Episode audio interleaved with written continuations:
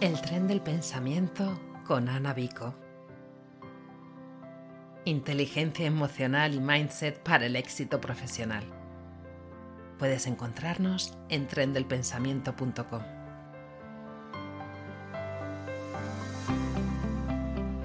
Hola, ¿cómo estás? Yo encantada de saludarte y contarte que aquí te traigo el episodio número 6 donde voy a hablarte de cómo aceptar las críticas. Hablaremos de por qué nos afectan las críticas, críticas constructivas y las críticas destructivas, las consecuencias de dejarnos llevar por las críticas de otros y terminaré hablándote de cómo puedes hacer para reducir el impacto emocional cuando sufrimos una crítica negativa. Lo primero sería saber por qué nos afectan las críticas. De hecho, normalmente le damos más importancia cuando recibimos una crítica que cuando recibimos un comentario halagador o positivo sobre nuestro trabajo. Y estamos rodeados de personas que, bueno, o bien nos aprecian y nos dan su opinión con todo el cariño del mundo, o bien no nos desean lo mejor y nos quieren boicotear. La verdad es que hay de todo en este mundo y yo aquí voy a hablarte de cómo aceptar las críticas, sobre todo con nuestros productos y servicios, es decir, dentro de nuestros negocios. Pero también vamos a hablar de cómo responder ante las críticas que bien te hacen estas personas cercanas, ¿vale? Pueden ser familiares o pueden ser personas que se toman la libertad de opinar sobre lo que hacemos, criticándonos o incluso ofendiéndonos. La verdad es que el siguiente nivel de crítica ya serían los llamados trolls. No me quiero meter mucho aquí, pero si te interesa saber cómo gestionar este tipo de situaciones, escríbeme y sugiéreme este tema. Ya sabes que siempre estoy abierta a temas que propongan mis queridos oyentes. Bueno, para hablarte de por qué nos afectan las críticas, lo primero que quiero que sepas es que de manera natural tenemos un sesgo de negatividad. Lo tenemos instaurado en el cerebro, es decir, nos fijamos en la negatividad, nos fijamos en el punto negro sobre un fondo blanco, nos fijamos en el píxel que está muerto en una pantalla. De manera normal, nuestra mente está enfocada en, ver la disonancia, ¿no? que es lo distinto. Pero también este sesgo de negatividad hace que nos enfoquemos en lo negativo, nos enfoquemos en lo que está mal. ¿Por qué? Porque durante mucho tiempo nuestra mente ha aprendido a ensayo y error, y esto también quiere decir muchas veces a castigo o recompensa. Normalmente se ha enseñado siempre con castigo. Entonces, cuando vemos algo negativo, lo asociamos a ese castigo y tenemos nuestra mente mucho más abierta. Yo la verdad es que para esto de las críticas quisiera darte un ejemplo y como siempre digo, ejemplos con reuniones de clientes, ¿vale? Un ejemplo es que tú has tenido 10 reuniones con clientes, pero uno de ellos pues dice que no está contento con el servicio que ha recibido y que desea la devolución del dinero. Esto es bastante común. Puede llegar a darse que un cliente no esté satisfecho con lo que ha recibido y, bueno, pues te plantee que, no está contento, que no le ha gustado el trato o que no le ha gustado el servicio y que solicita la devolución. Si te fijas, hemos tenido 10 reuniones, es decir, 9 de ellos están contentos o no nos han dicho nada y uno de ellos es el que está descontento. Sin embargo, nosotros nos echamos muchos, bueno, muchas piedras a nuestro propio tejado porque una persona no está contenta con nuestro trabajo. Y aquí te quiero contar una historia propia, ¿vale? Quiero contarte eh, la historia de mi primera crítica, la primera crítica que recibí por mi trabajo. Yo estaba como tutora de un programa de coaching, cuando estudié coaching, después me, me quedé como tutora de los siguientes alumnos y bueno, mi trabajo tampoco era enseñarles a hacer coaching, pero sí que me apoyaba en ellos, ¿vale? Bueno, pues en el primer email que yo les mandé a todos mis alumnos, que tenía, creo que tenía 10, creo recordar, em, de 10, 10 emails que mandé, que además fue el mismo, simplemente cambiando el nombre, ¿no? Pues dije, hola Pepita, hola Juanito, eh, soy Ana, voy a ser tu tutora a partir de ahora, te voy a ayudar a que el camino del coaching sea mucho más agradable y que lo disfrutes y, estoy aquí para lo que necesites, ¿no? Bueno, no recuerdo muy bien el, email, fue hace ya bastantes años, pero bueno, considero que era un email donde reflejaba mi personalidad, donde reflejaba mi apertura a que esa persona me contara todo lo que necesitaba y todo lo que quisiera, pues que me tuviera a mí como punto de apoyo. Y la verdad es que recibí las respuestas de, mis alumnos y todos me dijeron, ay, qué bien, Ana, muchas gracias, eh, pues estoy encantada de estar contigo. Y hubo una persona que no me contestó. Y dije, bueno, pues ya está. Le creo que al cabo de, unos varios días ya me, respondió y me dijo que, que, bueno, que por el tono que había leído no, no quería trabajar conmigo. Y me acuerdo que me sentó como un jarro de agua fría. Dije, pero, pero, ¿qué he dicho? Y volví a releer el email dudando de mí misma y diciendo, vale, ¿qué ha podido pasar? Porque el resto de emails, el resto de alumnos están contentos y además han, expresado su alegría y, y la gana de trabajar conmigo. Y sin embargo, esta persona, pues, dice que, que no confía en mí o que, o que, no, que no me quiere, ¿no? Que, que no confía en, en, mi valía. Y me acuerdo que, que dije, ¡buah! Es que no soy una buena profesional, em, dudé de mi propia de mi propia expertise, dudé de mi, de mi capacidad, dudé de mi forma de ser, dudé de todo. Hasta que, claro, me puse a relativizar y dije, vale, de 10 personas, solamente una me ha dado un comentario negativo. Y este comentario negativo posiblemente no venga de, de mí, ¿no? es posible que, bueno, estas persona eh, exprese esa, esa, forma de ser de, esta manera o exprese sus emociones de esta manera o exprese sus frustraciones hacia afuera, ¿vale? Yo la verdad es que en ese momento me, me quedé bastante chof, pero aprendí algo. Fue mi primera crítica de la que yo salí fortalecida y de hecho salí tan fortalecida que durante creo que fue el siguiente año la vi a esta persona dando una charla y, y me quise acercar y decirle que yo era Ana Vico, que hace un tiempo mm, fui su tutora, aunque ella decidió, esa persona decidió no, no ser alumna mía, y bueno, pues que sepa que, que, me había encantado mucho su charla y que le deseaba suerte. La verdad es que me salió del corazón, le deseaba suerte, lamenté mucho que no pudiéramos conectar, pero aquella cara de esa persona me, me dejó, eh, me dejó bastante huella, ¿no? Fue como que después de esa crítica, esa persona no se esperaba que yo le felicitara, que yo le diera un halago. Pero bueno, es que hay que diferenciar una crítica que te hace verte a ti mismo de una crítica mm, sin, sin sentido o de, de un troll, como, como podremos ver en otra ocasión, ¿vale? Te quería contar esta historia porque, bueno, yo he tenido también críticas y de hecho cuanto más años he ejercido, pues más críticas he tenido. Y lo importante es eso, saber distinguir una crítica positiva de una negativa o una crítica constructiva de una destructiva. Y de hecho, este es el siguiente punto que quiero hablarte, que es una crítica constructiva y que es una crítica destructiva.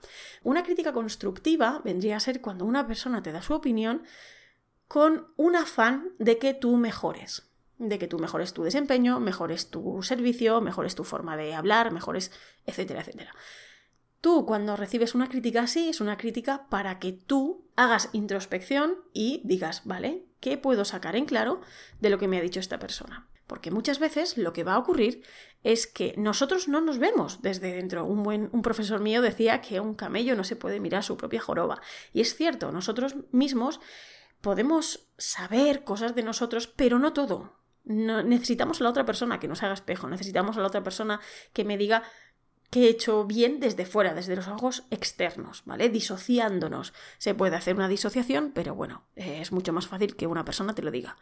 Y luego están las críticas destructivas, que vendría a ser lo mismo, una opinión de otra persona, pero que no tiene ningún afán de hacernos mejorar, no tiene ningún matiz, ninguna brizna, ningún pelo de que nosotros vayamos a hacer mejor nuestro trabajo. Estas críticas destructivas son las que más daño nos hacen porque además las recibimos como un jarro de agua fría, como te digo, y que la verdad nos, nos pueden afectar bastante a nuestra autoestima, incluso a nuestra capacidad como, como profesionales. Nos pueden hacer dudar de nuestro expertise, nos pueden hacer dudar de cómo estamos trabajando, incluso de, de qué tipo de personas, amigos, amantes, padres somos. Lo que yo te sugeriría es que el prisma con el que se ve determina bastante el resultado de esta opinión. Porque tú te tienes que preguntar para ver si una crítica es constructiva o es destructiva, es lo primero si esa opinión me sirve o si esa opinión no me sirve. O incluso puedes preguntárselo a tu interlocutor. Puedes decirle, oye, esa opinión, eh, ¿qué querías decir? Creo que no te he entendido bien, ¿no? Porque muchas veces esas personas que tenemos delante no nos quieren hacer daño directo, sino que, bueno, nos dejan con indirectas o con frases manipuladoras, ¿no? También hay personas, como te digo, que se toman la libertad o se toman el derecho de opinar porque piensan que lo que están diciendo es bueno para ti. Y bueno, ellos creen que si ellos lo han hecho de esa manera y es bueno para ellos, piensan que es bueno para ti. Ya te digo, lo pueden hacer con la mejor de las intenciones. Hay que tener en cuenta que hay personas que opinan sin que nosotros le hayamos pedido opinión, personas que opinan sin que nosotros queramos recibir esa opinión, pero bueno, ya la han dicho, ¿vale? La verdad es que hay que tener cuidado porque, como te digo, lo que es bueno para ellos o ha sido bueno para ellos no tiene por qué serlo para ti. Entonces, ellos te lo pueden decir con todo el cariño del mundo, pero no hay que tomárselo al pie de la letra. Como te digo, aquí hay muchos ejemplos. Por ejemplo, si a alguien le ha venido bien eh, unas pastillas para dormir y te las recomiendan para que tú mm, superes tu insomnio, oye, pues a lo mejor esas pastillas a ti no te van bien. A lo mejor a ti te va bien un buen libro o quitarte el móvil y las pantallas antes de, dormir. Eso podría ser una, una posibilidad. O alguien que fue al psicólogo, al psiquiatra o al coach y le fue muy bien y entonces se lo recomiendan a todo el mundo. Oye, a lo mejor no a todo el mundo le funcionan las mismas recomendaciones, así que hay que tener mucho cuidado con lo que recibimos porque puede estar hecho con toda la buena intención del mundo, pero no es para ti. Hay que tener en cuenta que cada persona habla desde lo que ha vivido, habla desde sus vivencias, desde sus creencias, desde sus experiencias. Estas personas piensan que toda la realidad es exactamente igual que ellos la ven. Y tienes que ver que una persona habla desde su prisma, no desde tu propio prisma, ¿vale? Así que hay que diferenciar qué es una opinión y qué es un hecho. Para distinguir si una crítica es positiva o es negativa, es decir, si es constructiva o es destructiva, lo primero es ver si esa crítica es más bien un feedback, ¿vale? Es una retroalimentación, es una opinión que te hace replantearte tu trabajo mejor. Por ejemplo, si un cliente te dice que necesita más acompañamiento por tu parte o que lo lleves más de la mano, bueno, quizá te haga plantearte si de verdad tú deberías hacerlo así. Normalmente esto no deberías de tomarlo como una opinión aislada y cambiar todo tu servicio porque un cliente te ha pedido más, ¿vale?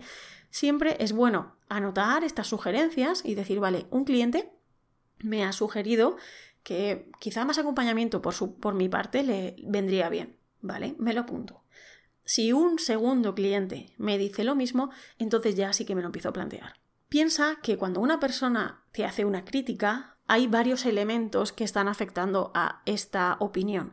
Puede ser que esa persona te esté hablando desde sus propias experiencias, desde su propio, bueno, pues eh, su nube de pensamientos y de repente te diga eso, y no tenemos que cambiar toda nuestra forma de ser o todo nuestro proceso de trabajo porque un cliente te haya dicho eso. Cuando llegues a recibir una crítica destructiva, como te estoy diciendo, lo principal sería no responder a esa crítica con otra crítica, es decir, no respondas con un ataque. Si tú has recibido un ataque y sabes que esa crítica no es constructiva, sino que viene a hacerte daño, no respondas con otro ataque. Pero tampoco te justifiques, ¿vale? Date tiempo para tomar una decisión porque bueno, no es tampoco que quien cayó otorga, pero desde luego, si una vez recibes esa crítica y otra vez la recibes, posiblemente tengas que actuar, ¿vale? Así que lo primero sería saber si esa crítica es constructiva o es destructiva. Porque puede haber varias consecuencias de dejarnos llevar por las críticas. Como te digo, las críticas son lo que son, son opiniones. Entonces hay que saber diferenciar los hechos de las opiniones. Si te dejas llevar por una crítica, una crítica de una persona puntual y tú la generalizas, como que todas las personas piensan que mi servicio pues no vale, o mm, todas, todas las personas piensan, en mi caso, ¿no? Que no soy una buena profesional, no soy una buena coach, no soy una buena tutora. Oye, pues eh, estoy cayendo en una disonancia cognitiva, estoy generalizando de un caso en concreto. Esto no es la realidad absoluta, además es una opinión de una persona. Luego ya, si esto se repite, pues ya veré qué es lo que puedo cambiar en mí. Pero de primeras, vamos a quedarnos con la información. No es todo o nada, no es si una persona me hace una crítica, es que todo mi trabajo es criticable. Oye, no, porque eso sería como pensar que todo el mundo debería de estar satisfecho con mi trabajo y si no, es que no sirvo, porque es un todo o nada. No, no es así. Nada en la realidad es tan dramático y tan abrupto. De hecho, cuanto más crezcas, cuanta más experiencia tengas y más años tengas de trabajo, más te vas a encontrar con las críticas. Así que mi consejo es que empieces a blindarte ante estas opiniones porque tu salud emocional está en juego. ¿Quieres que te ayudemos con tu negocio o quieres hacernos alguna pregunta? Déjanos una nota de audio en trendelpensamiento.com.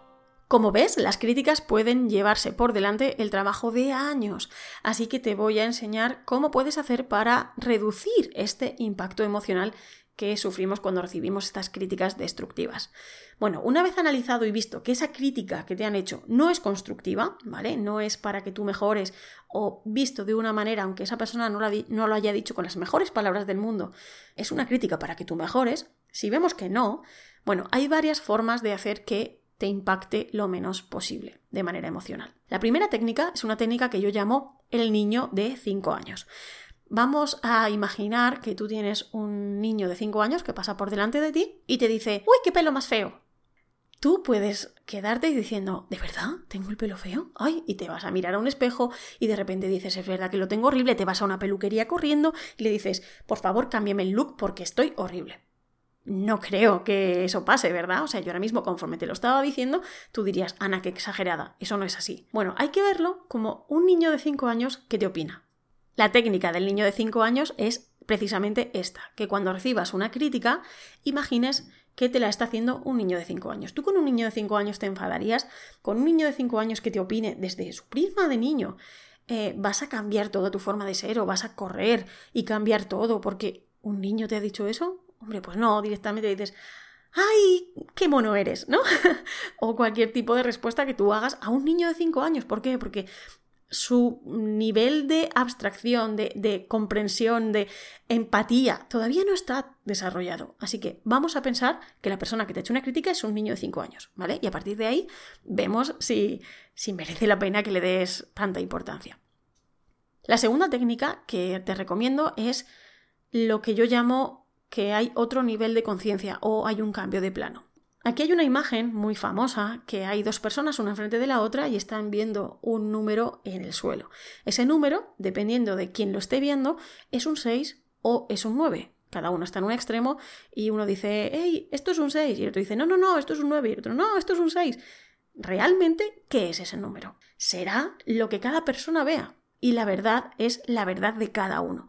Así que ten en cuenta esto, cada vez que una persona te hable, no es un hecho absoluto, es una opinión respecto de algo que ocurre en el exterior y que te están diciendo desde su plano. Así que es un cambio de plano, piensa que tú no eres la otra persona y la otra persona no eres tú. Y la tercera técnica es lo que yo llamo, bueno, ya existe, se llama la ley del espejo. Hay un libro sobre esto que también te lo voy a dejar en las notas del podcast y vendría a ser que las personas no te ven normalmente como eres, te ven como ellos son. Entonces, muchas veces lo que vemos más fácil en los otros nos cuesta aceptar que eso viene de nosotros mismos. Ten en cuenta que nosotros somos espejos de la realidad. Yo soy un espejo tuyo, tú eres un espejo mío. Cuando yo me cruzo con alguien y me hace una crítica, muchas veces quien critica es porque tú realmente estás moviendo algo dentro de esa otra persona o bien que no se acepta, o bien que se arrepiente de una decisión que no tomó, o bien que ha tenido un mal día, o bien, bueno, pues cualquier situación que le haya pasado, pero es mucho más fácil decírselo a alguien que te hace espejo. Es mucho más fácil enfrentarte a la otra persona y echárselo en cara que aceptar tus propias limitaciones o tus propios problemas no resueltos. Así que, si esto aplica a los demás, también aplica a ti. Cuando a ti te siente mal algo de otra persona, o cuando vayas a criticar algo de otra persona, piensa que esa persona te está haciendo despejo y te está sentando mal algo que no aceptas de ti mismo. Como te digo, esto es bastante más profundo. Te voy a dejar el libro de la ley del espejo aquí en las notas del podcast porque este punto de vista te va a traer muchísimas alegrías y también te va a hacer relativizar. Cuando trabajamos con personas, aceptamos el contrato, vamos a decir entre comillas, de que puedan opinar sobre nuestro trabajo. Y si no estás en ese punto, es que quizá deberías volver a escuchar el episodio donde hablo del miedo al rechazo. Cuando ya estamos expuestos a que otras personas opinen sobre nosotros es porque hemos dado el paso de actuar. Para terminar, me gustaría darte la enhorabuena si has recibido una crítica sobre tu desempeño profesional o sobre tu aspecto personal o profesional. Eso es que estás en el camino y además es lo más entretenido de todo. Disfruta del viaje porque es un crecimiento muy largo y que nos queda por delante juntos. Y hasta aquí el episodio de hoy. Recuerda darle like si te ha gustado o dejarme una reseña del podcast en Apple Podcast o en iBox. A mí la verdad es que me ayuda mucho. Y si quieres estar al tanto de las novedades y hablar conmigo, sígueme en las redes sociales. Nos volvemos a ver la semana que viene en el próximo episodio del podcast. Un abrazo. Y en el próximo podcast hablaremos del estrés. Si te ha gustado este podcast, compártelo. Puede que a alguien le venga bien. También puedes suscribirte a nuestra lista de correo para no perderte nada y unirte a nuestra comunidad de emprendedores en trendelpensamiento.com.